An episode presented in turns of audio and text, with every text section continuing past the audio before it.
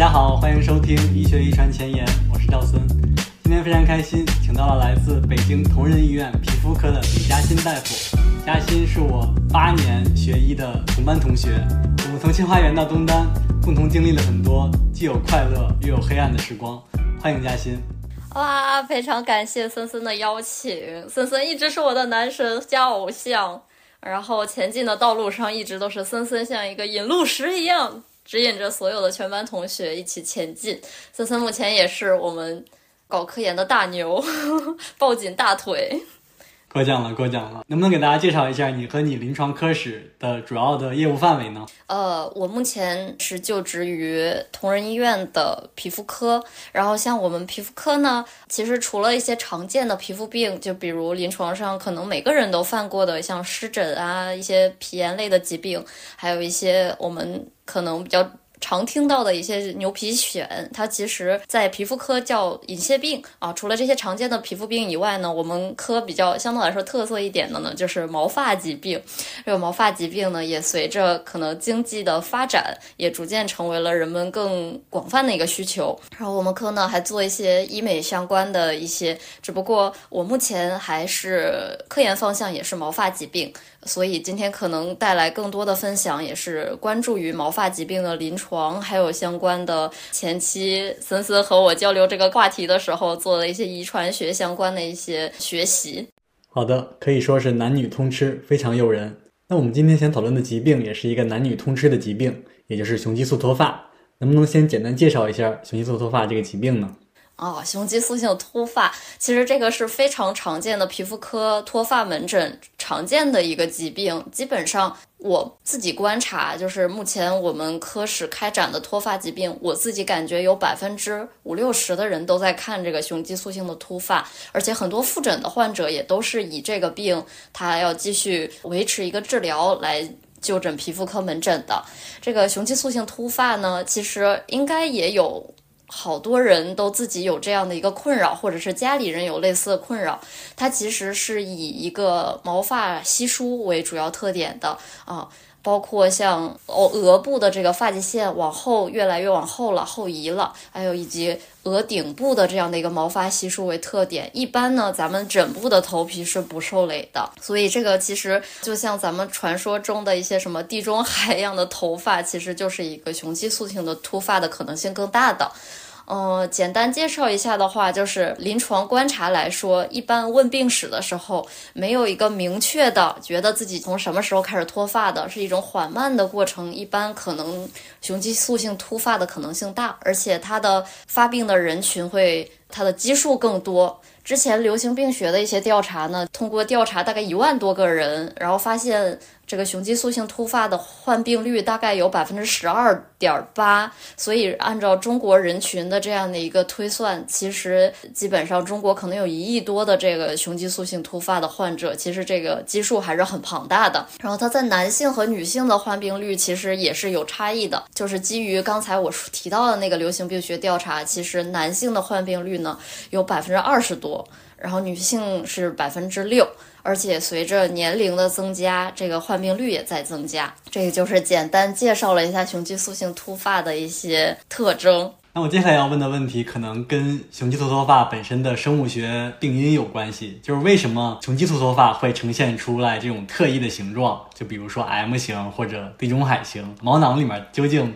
是发生了什么导致的毛囊微小化呢？啊，很感谢这个问题。这个问题其实也是我在学习的过程中很感兴趣的一个话题，因为它毕竟叫雄激素性的突发，所以它肯定是和雄激素是有密切关些关系的。像在提到这个病因之前，就像森森已经刚才提到了，有一些人其实是什么 M 型啊、U 型啊，或者是什么地中海型的。其实这也提到了一个分级的过程，就是我们在看到一个患者来了之后，你评估他可能是个雄激素性的突发，其实是根据一些量表来给他定义他是什么。分级的，不同的程度可能也涉及到不同的治疗方案、不同模式的这样的一个脱发。其实目前临床用的比较多的，像 Hamilton 的分级或者是 BASP 的这样的一个分级，其实它就是根据头发的这个受累的区域进行的一个分级。它这个分级就有，我觉得很比较有意思，就是它分为 L、M、C、U。M 我们很好理解，就是 M 型的头发；C 型就是头顶为主，然后成为一个 C 型的头发；然后 U 型呢，就是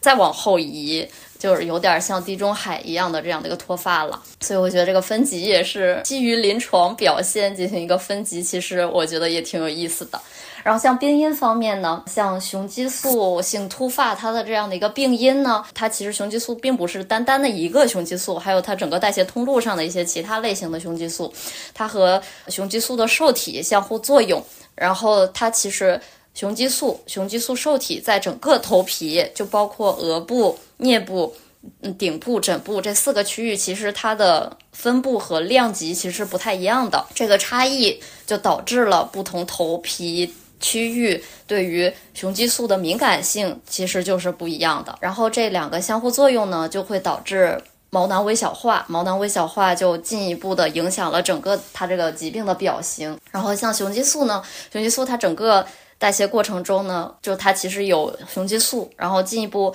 通过一个酶叫五阿尔法还原酶，它可以将睾酮转化成双氢睾酮啊。这个过程呢，双氢睾酮是一个和雄激素受体结合力更强的这样的一个激素类型，它是雄激素结合力的五倍，所以现在更多人认为是双氢睾酮在这个疾病中可能它的这个意义更大吧。然后像五二发还原酶，它就是将睾酮转化成那个双氢睾酮的这样的一个催化酶嘛。它其实是有很多种类型的，目前认为是那个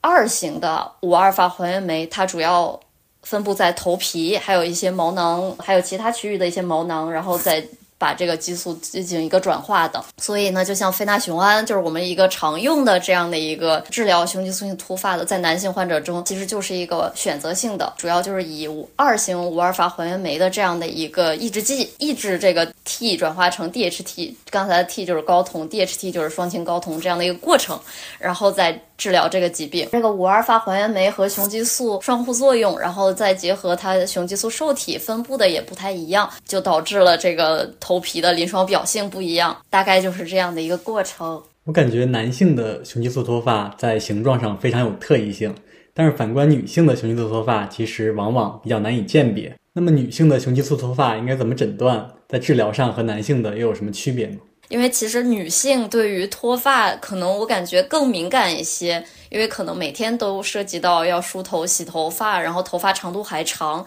所以很多女性会觉得啊，我最近一段时间。掉头发很严重，是不是脱发了？这个其实是和他头发长度很有密切关系的。就比如我们在问病史的时候，问你有没有算过自己大概每天会掉多少根头发，其实是很多人没有这个概念的。他们都是在比如梳头发或者洗头发的时候，觉得哎呀掉的头发好多呀，我脱发了。他是这样评估的。但其实更客观一点的话，就是建议他会查一查每天是否脱落的大于。一百根，然后为以这个为界限，看看你是否进于呃处于一种脱发的这样的一个状态，呃，而且头发不同的长度，可能这个很影响咱们对于脱发的这个判断。比如一个头发都长发及腰的这样的一个女性，她给你拿出来一团头发，她说这是每天掉头发的量，和一个短发的女性，那这个如果要是这一个发团儿差不多，那我们明显就觉得那个短发的女性脱发的概率更高嘛。然后这个其实。最近好像也有一些研究，就是你拿出来一团头发，然后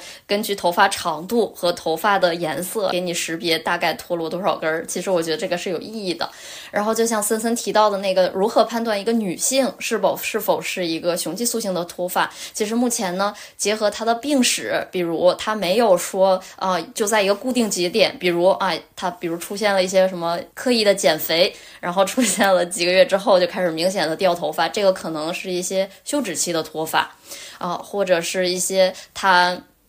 产后脱发，啊，这些都有可能，还有一些季节性的脱发，呃，这些排除掉了之后呢，如果它有一些比较明显的家族史，再加上它也是以额顶部毛发稀疏为主，女性的雄激素性脱发的一个特点就是它其实一般不累积这个发际线，然后还可以结合一些辅助检查，比如它可以做一些毛发镜，就是可以在更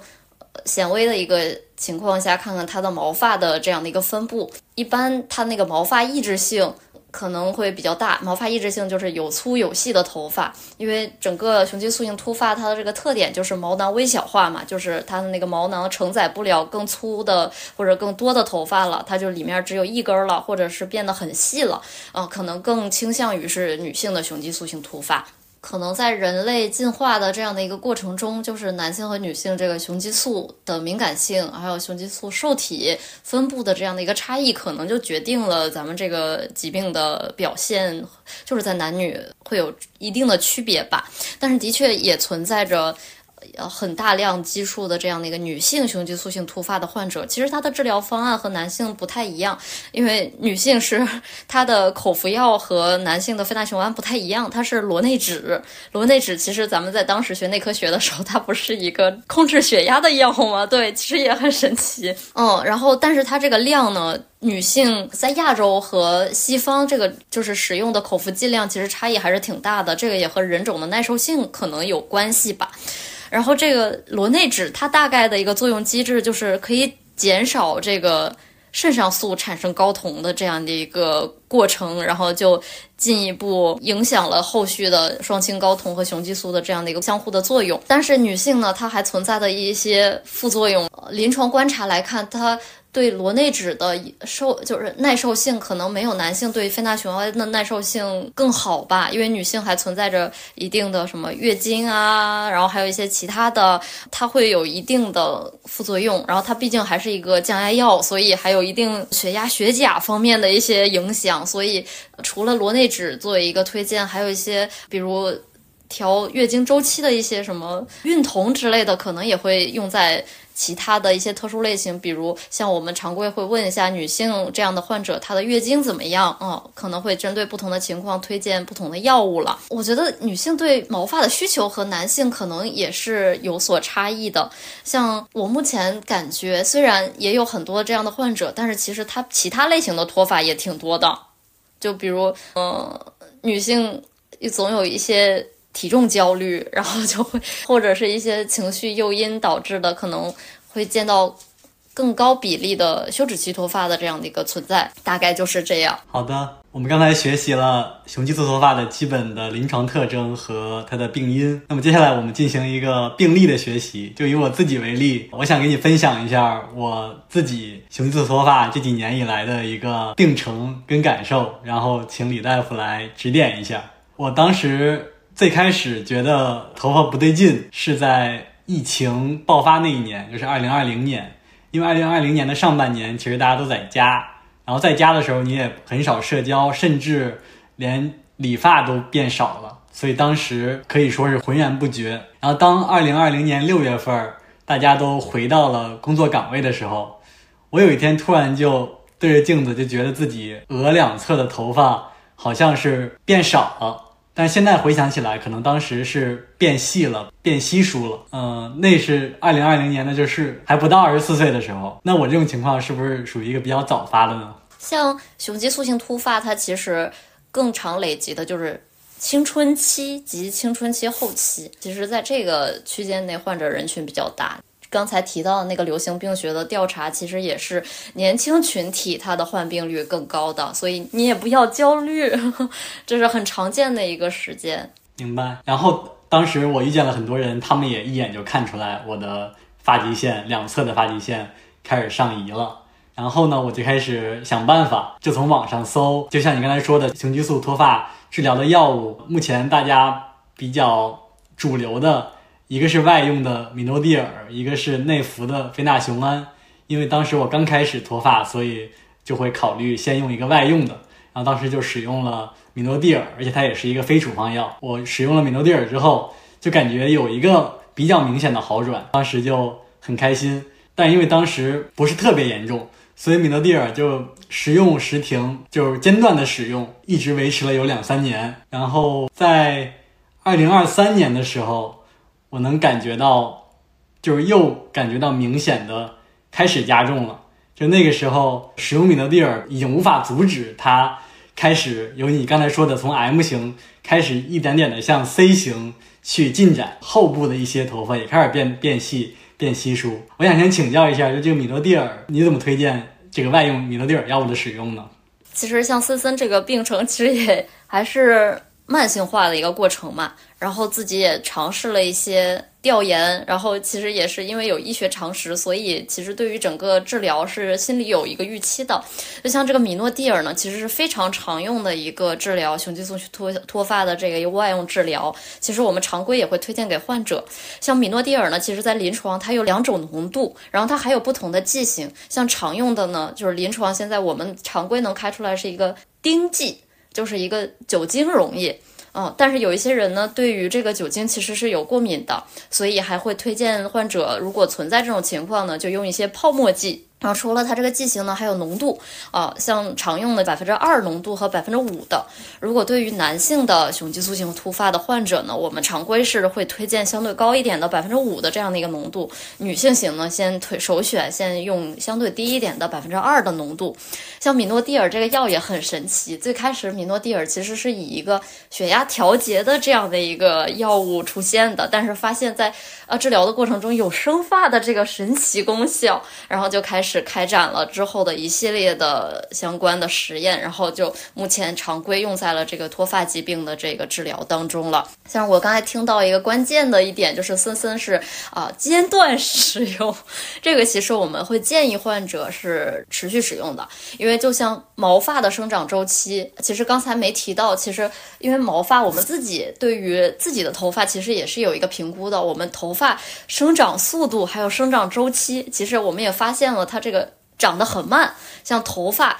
大概一个月其实才长一厘米啊，然后大部分头皮的这个头发呢，它在生长期就是两年到七年，有的可能是更长，所以呢，整个毛发就是一个缓慢生长，然后持续。持续的这一个过程，所以咱们毛发治疗周期都比较长，不像是啊调节血压的药物吃上立竿见影，这个血压就下来了。毛发其实不是这样的，我们常规呢会推荐患者至少。怎么也要用三个月来评估一个效果，你适不适合这种治疗方案？然后咱们要看一个长期一点的过程，不是啊，你吃了一个月你觉得有效了，嗯，或者是吃了一个月觉得自己对这个效果一点都没有，就不想用这种方案了。我们其实是建议患者再等一等，看看评估一下自己最终的疗效的。像米诺地尔呢，其实我们会建议患者至少用三个月到半年，评估自己对这个的耐受性或者是疗效有没有一些不好的不良反应等等等等。其实。这个药的在临床的使用非常的普遍了，然后出现这些不良反应的概率也很低了，所以已经算是一个非常安全的一个治疗药物了。哦，我突然想到，就是米诺地尔，其实目前呢，发现它最开始设计出来不是一个喷剂嘛，然后好多人在使用的过程中，它就喷到了头皮上，但是其实大部分是喷到了头发上。所以还是建议喷到头皮上。目前还有一些其他的，比如一些导入治疗，一些导入器啊，就通过一些滚珠啊，或者一些什么，然后就可以让它这个更精准的出现在头皮上。对，这个目前也是一个趋势吧，比普通的喷剂可能效果会更好一点。好的，刚才说到二零二三年，到二二零二三年来到美国之后，就能还是能隐隐的感觉到这个情况在进一步的恶化。从那时候，我其实就。不像刚才似的间断使用米诺地尔，我就已经每天在用了，因为我已经感觉到有不祥的预感了。但是情况却依然在逐渐的恶化，像刚才说的，从一个 M 型逐渐形成了一个 C 型的一个毛发稀疏的一个地带。在最近呢，就是在二零二三年年底，从十二月开始，突然开始肉眼可见的快速的恶化，已经从一个 C 型农村包围城市，逐渐向着一个 U 型去发展了。然后这个时候我心里就慌了，就我觉得马上可能整个前额都要失手了，然后我就开始考虑加上这个口服的非那雄胺，因为像你刚才说的，非那雄胺是一个很好的阻断雄激素从睾酮形成二氢睾酮的这么一个药物。但是在美国，因为非那雄胺是一个处方药，其实在中国也是一个处方药，但是在中国我们有很多的互联网医疗的服务，可以通过互联网的快速问诊拿到这个药。然后美国呢，恰好也是在近几年有了这个互联网医疗购买这些相对来说轻量级医疗的处方药，但是流程还是非常的繁琐的，就我几乎是填问卷填了半个小时，然后才给我提供了一个大夫来给我开这个处方，然后最终把这个药给我寄到了家里。然后我大概在其实是在前两周。吃上这个非那雄胺，有可能也有心理因素，但是在吃完之后，第二天、第三天就已经感觉毛发有了一个明显的变粗，就那些细碎的毛发已经开始变粗了。现在我可能已经吃了一周多了，就感觉已经在发生整体的一个逆转，所以我就能感受到这个这个药感觉对我比较有用的。那你在临床上对于这种外用的米诺地尔跟口服的非那雄胺的使用的推荐，大概是一个什么样的方案呢？哦，我觉得森森夸张了，我觉得没有到你说的那么恐怖的地步啊，可能就是其实对于单纯的雄激素性脱发，这其实我觉得你还有涉及到可能一些其他类型的突发，就比如一些压力导致的休止期脱发也是可能的，所以短期内你会觉得有一个明显的发量的改变，所以我觉得可能当时的你并不是一个单纯的一个雄激素性脱发。目前呢，我也非常惊喜于你对这个药物的效果 这么好，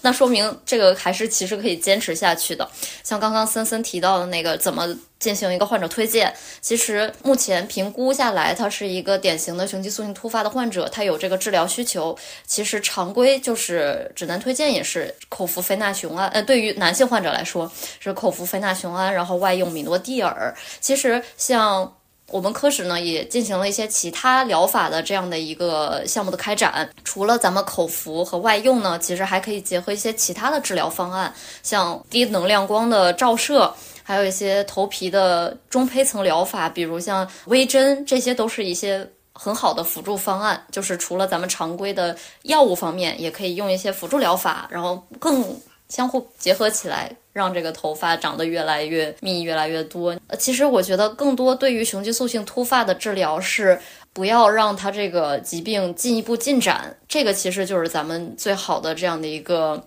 疗效了。嗯，然后其实如果要是到后期，其实头皮那个毛囊已经微小化到里面承载不了任何的头发了，也可以考虑植发。但是植发它也不是万能的，像我们领导觉得。植发，它这个更好的一个贴切的形容方式就叫拆东墙补西墙。那其实大部分的植发呢，会选取一些相对不受累的，比如枕部的一个毛囊，移植到你已经可能没有头发的地区啊。然后把这个毛囊移植过去之后，嗯，我们建议呢，如果存在明确的雄激素性脱发，就除了植发，你还是要进行常规的口服药和外用药的这样的一个治疗的，就不是你植完发你就把这个病治好了，因为会存在那个你的发际线或者是顶部的毛发仍然继续稀疏，但是你植发的那个区域还在，就有可能会出现一个。空缺带，嗯，所以还是常规的建议，除了像吃药、抹药，然后再加上一些配合一些物理治疗，或者说后期的一些植发，就是植这个毛发的治疗周期就是一个长期的一个过程了。我刚才听到一个很有意思的现象，就是你说植发过去的头发，在原住民变得更稀疏的情况下，它可能还在。那意思是不是就是说，这个毛囊，就是你刚才，就像你刚才说的，它的雄激素受体是它原来毛囊的雄激素受体。它反而不太受雄激素的这种退行性的这种影响，呃，对，所以觉得很神奇的一点就是，我们也是临床观察到真的有这样的患者，然后其实是基于这个判断，也有一些研究者在进行这相关的研究，目前还是认为就是你取了哪个地方的毛囊，就还是那个地方的毛囊的相关的雄激素性受体、雄激素的整个通路的这样的一个表现。也是很神奇的一个临床观察。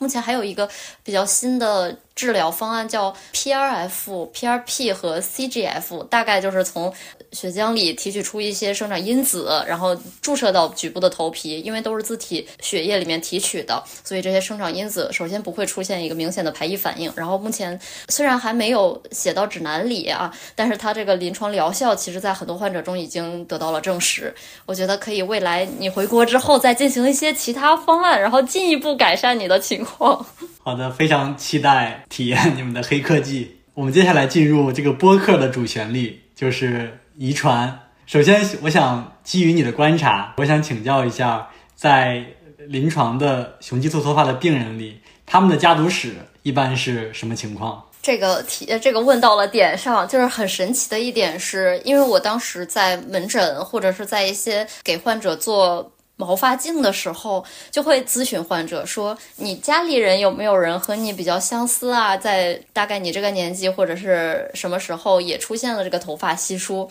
我自己的这样的一个印象就是，有很多患者，基本上六七成的患者都会说：“嗯，我也有类似的亲戚，我爸爸、我妈妈就是类似的表现。”但是这个可能是非常小的样本量。但是我进行了一些文献回顾呢，在中国的几个流行病学。家族史相关的这样的一个研究中，像刚才提到的那个研究里面，它不是对一万多个人进行了这样的一个调研，它是提示呢百分之二十六点九的人有家族史的阳性，男性和女性的差异是男性说有男百分之二十九点七的男性说有自己有家族史，然后女性是百分之十九点二，然后还有一些其他的研究呢，也是基于中国人群呢，也提示有一半以上的男性和百分之三十。时的女性是有家族遗传史的，这可能和样本的地域，然后还有其他各种影响因素都有关系吧。但是这个家族史阳性在雄激素性脱发里面，其实我觉得还是占到很高的这样的一个水平的。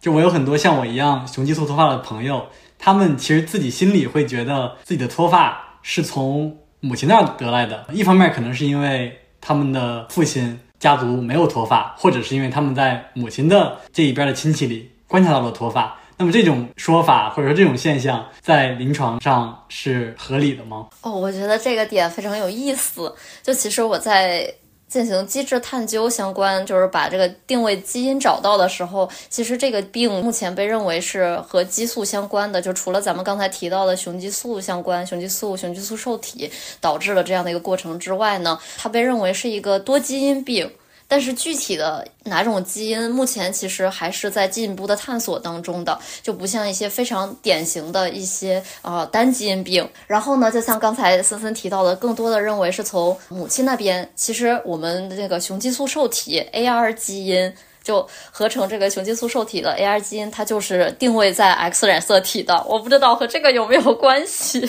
然后像这个 AR 基因呢，目前也是前期的一些研究进行一些遗传学的研究呢，认为像它发生了一些 SNP 呀，或者一些拷贝数变异，或者是一些其他的，目前在雄激素性突发的患者和正常的对照，其实发现有一个明显的差异，大概就是这样的。我想顺着这个基因的研究来介绍一下，我自己也学习了一些文献，就是关于雄激素脱发的这种遗传学病因。其实它是一个是一个学术的一个历史的一个变革。其实对于任何很多其他的疾病，也是一个类似的学术界对于基因发现的这么一个过程。其实很有意思。你刚才说的那个 AR 基因的突变，其实大家一开始为什么会发现？这个 AR 基因的 SNP 或者变异，其实是因为他们有一个鲜艳的假设，他们认为雄激素脱发相关的基因就是这些，可能无论是雄激素还是雄激素受体相关的基因。因为那个时候基因测序的手段非常的有限，所以一次只能检测那么几个或者几十个 SNP。在二十世纪一开始的时候，大家对于各种疾病其实都是以一个鲜艳的假设为出发。去寻找在已知的怀疑跟疾病相关的基因上去寻找跟疾病关联的 SNP，他们确实也在这些基因上发现了一些跟疾病相关的 SNP，在大概在零几年还有一几年的时候，都报道了一些 AR 的一些 SNP 跟雄激素脱发的关系。但是随着历史的变革，一方面是我们有了这种有了这种抛除鲜艳假设去进行全基因组的这种 SNP 的检测的手段。另一方面呢，是我们有了这种像 UK Biobank 一样大规模的人群队列，就是无论是我们在检测的范围，还是在样本量上，在二零一五年之后都有了一个本质的提升。在那个之后，以 UK Biobank 为一个主要的研究对象呢，进行了这种全菌组范围的这种 SNP 的关联研究，就发现了很多新的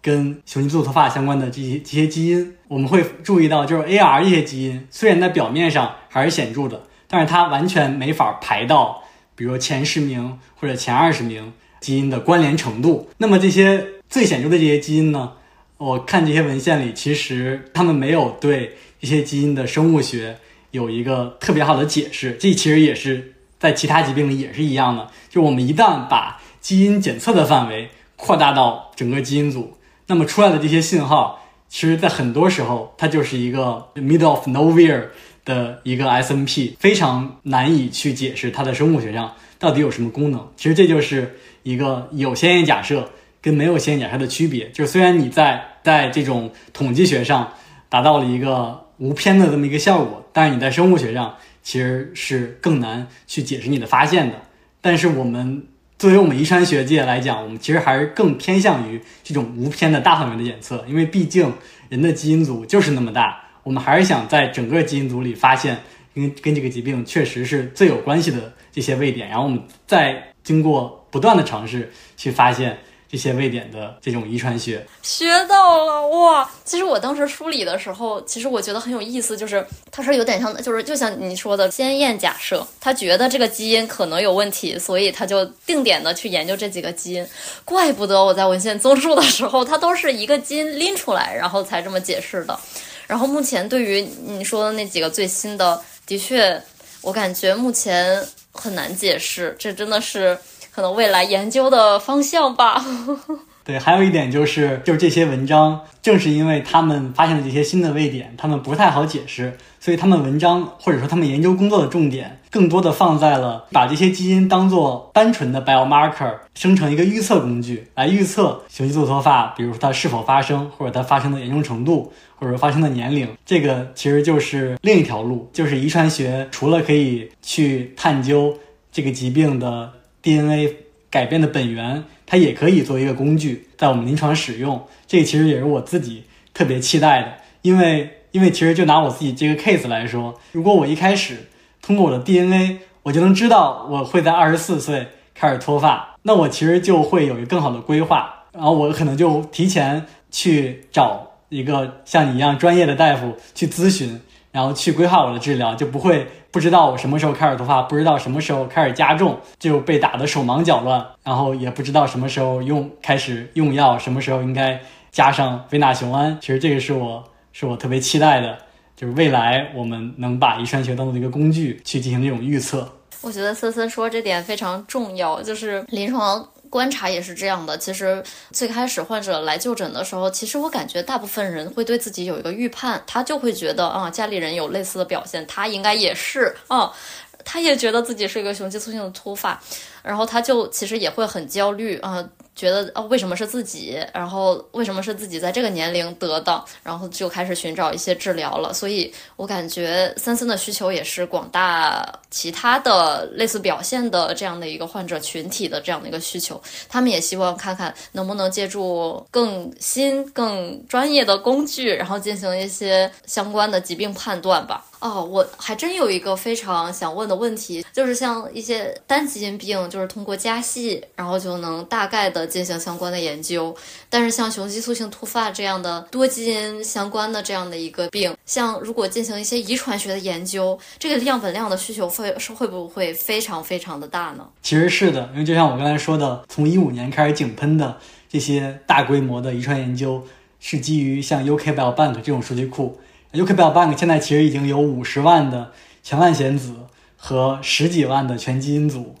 就是这个样本量，如果作为我们一个一个单个课题组或者甚至单个医院来说，都是难以想象的。就相当于我们的同行已经达到了这个数量级，而且他们其实像咱们刚才聊到的，其实甚至也没有发现极其显著或或者解释性极其强的这种突变。其实，在遗传学上，我其实有一个很悲观的。遗传学的很多问题，我们把所有的人类全都测序，都是回答不了的。其实这是这是我我现在产生的这么一个想法。所以有很多问题终究是回答不了的，无论样本量再大也回答不了。所以我觉得我们的设计其实需要做得更精细一点。举个例子，很多更早期的研究，他们在样本的选择上会选择更早发的或者更严重的脱发，可能这些人的遗传的因素更大。我们把他们揪出来，然后去跟我们的对照去比，这样统计学上得出来的这些这些突变。也会更显著。再另一方面，就是就是我们想研究的这个问题，它到底本质上有多大程度是遗传推动的？这个其实就不是我们能决定的，这个是几亿年以来进化决定的了。我们其实就更像开盲盒一样设计好这个东西。但是能够帮助我们的，我觉得其实还是临床经验吧。就是临床我们观察到什么样的表型是有比较明显的家族遗传的，因为家系是能给我们一个非常直观的直觉上的提示的。我们以直觉上的提示为驱动去设计这个研究，胜算可能就会大一点。否则，盲目的堆积样本量，其实是在我们当下这个条件下，可能是不太有意义的。抓几个关键点，就是如果要是想做更更让人信服的研究，就首先要精准的设计这个，咱们要对什么样的人群进行相关的统计和进一步的收集，我觉得非常有意义，学到了很多。就是其实还有一些单基因病的和脱发相关的，我觉得也很好玩儿。就是有一些先天性的脱发，还有少毛症或者是无毛症，其实有一些被明确就是探就通过一些加系的探究，发现它是一种单基因病。然后这个大概的分类就是可以分为非综合征型的这个少毛症和综合征性的少毛症。然后像。非综合征型的，其实有一些是单基因的疾病，对它这个基因叫无毛基因，我觉得好可爱呀。综合征型的那个少毛症或者是先天性脱发呢，它还有一个叫外胚层异常综合症。它有一些除了毛发改变，还会影响像牙齿啊、指甲呀，或者是一些其他的皮肤附属器、汗腺这些的，我觉得也挺有意思的。大部分的综合征型的这些先天性的脱发、少毛症都是常染色体隐性遗传。然后像毛发其他的一些遗传相关的，我其实也想了想，可能和毛发的颜色，就其实像白化病，其实也是我领导的研究领域，就是白化病其实也是单基因病。然后还有一些什么多毛症、毛增多症，其实可能有一部分也都是家族遗传性的呀，或者是一些什么的。我觉得未来也都是可以关注的领域。但我想说一点是，你就是你刚才说那个单基因的多毛症，我其实有。一个想法就是，比如说，在我之前的骨科有一个很好的例子，有一些单基因病会导致骨密度的异常增多。那我们其实如果发现了这个基因，导致它的基因是什么，我们通过抑制这个基因，就能让一个骨质疏松的患者骨密度增多，就等于我们把这个基因反着用。就能达到一个反着的效果，所以如果你多毛症的单基因病的这个基因，或许可以去考虑在脱发中抑制这个基因，然后让它的毛异常增多。其实这跟刚才咱们提到这些药物的发现也是有关系的，因为无论美诺地尔、非那雄胺还是罗内酯，它本来都不是用来治脱发的，就是都是一些 意外的发现。的确是，我也觉得很神奇。好的，今天聊得非常开心，我们今天的节目就先到这里了。再次感谢嘉欣，感谢大家的收听，我们下期再见。下期再见。